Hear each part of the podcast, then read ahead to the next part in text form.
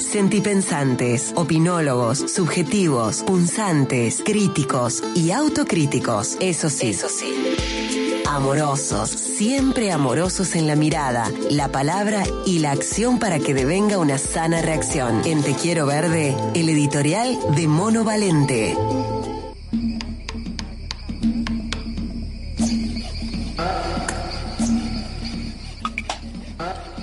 Estuve pensando en el título del editorial de hoy y se me ocurrió uno que dice hablar de ambiente es un encanto u otro que podría ser el poder del encanto versus el valor del encanto.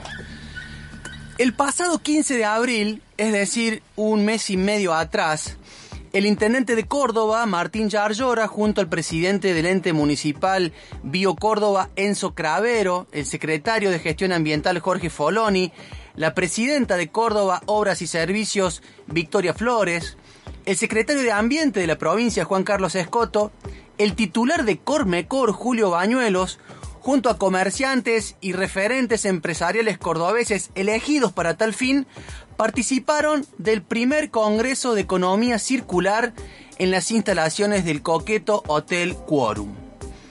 En esa oportunidad, asistentes y disertantes formaron parte de un taller guiado por el empresario e ingeniero agrónomo Carlos Ferrari, reunidos en mesas de trabajo donde afirman se construyeron acuerdos entre el sector público, el privado y las asociaciones de la sociedad civil. Las propuestas giraron en torno a los retos, las oportunidades y planes de acción para acelerar la transición hacia la economía circular de la ciudad de Córdoba. Hasta acá, hay que decir, el encuentro parece que fue un encanto. Lo digo con mezcla de ironía, entusiasmo y escepticismo.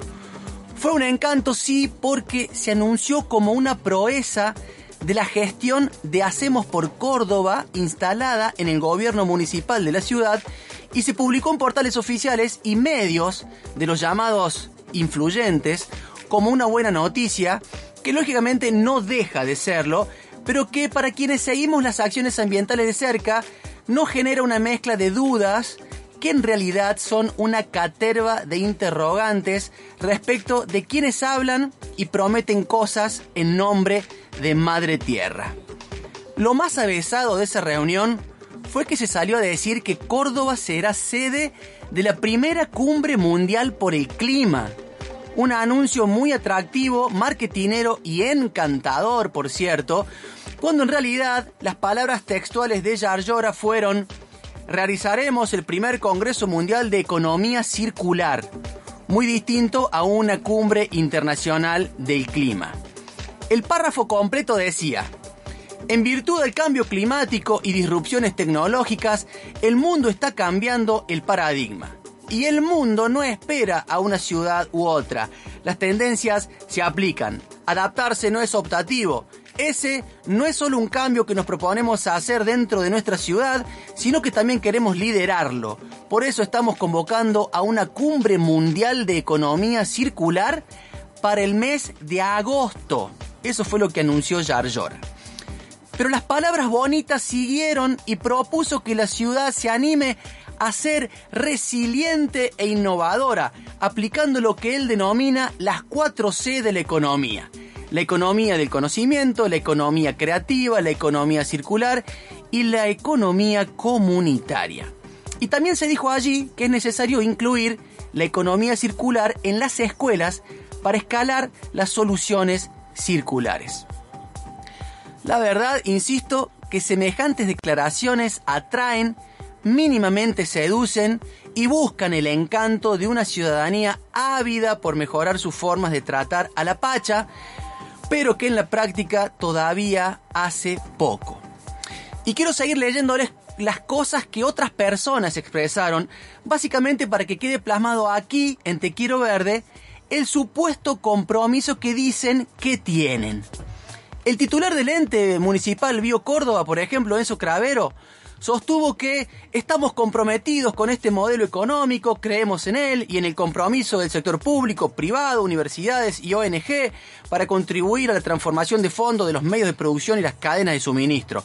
Soñamos con este modelo productivo y sabemos que no alcanza con cambiar la forma de producir, sino también con que todos y todas cambiemos nuestros hábitos y cultura de consumo.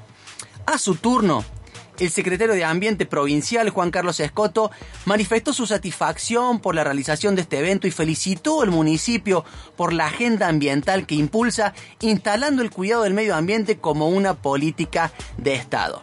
Y así sucesivamente. Incluso vía remota se escucharon consejos de gente de Brasil, Chile y México que ya estaría embuida en estos modelos circulares que requieren de aprendizaje y acción más que de bonitas palabras.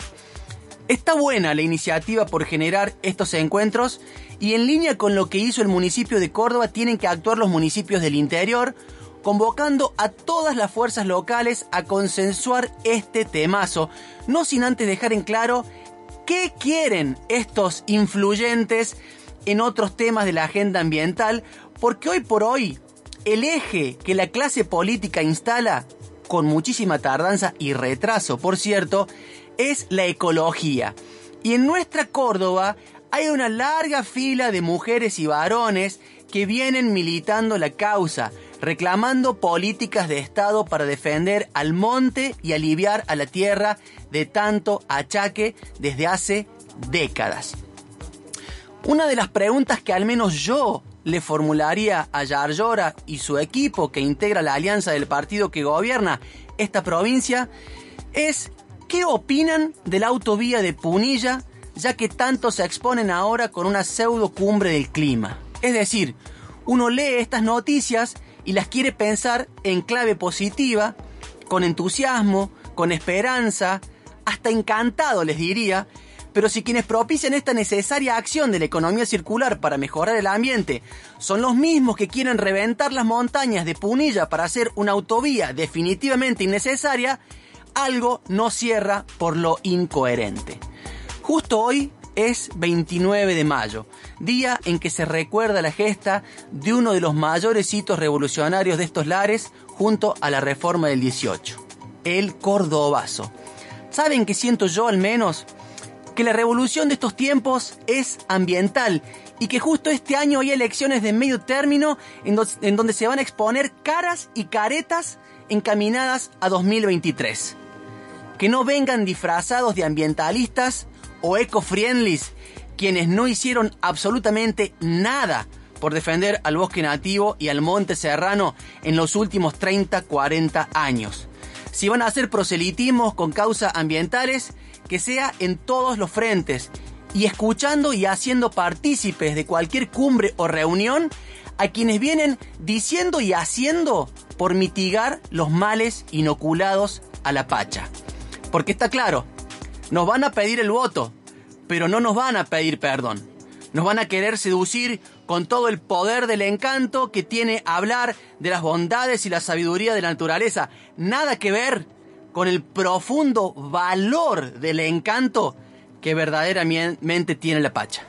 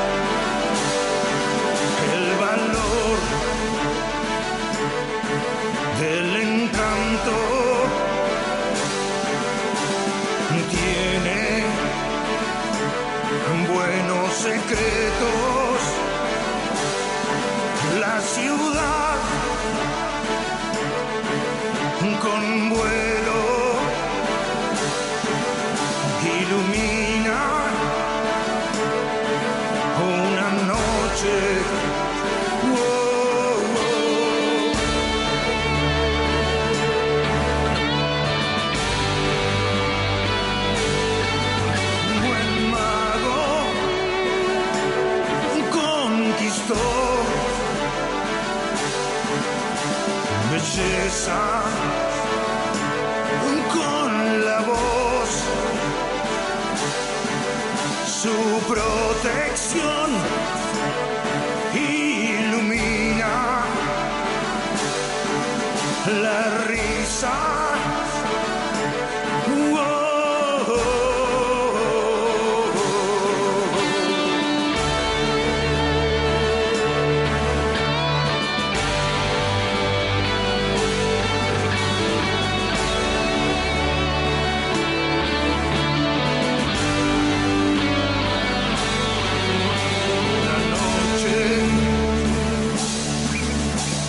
El explorador con encanto de futuro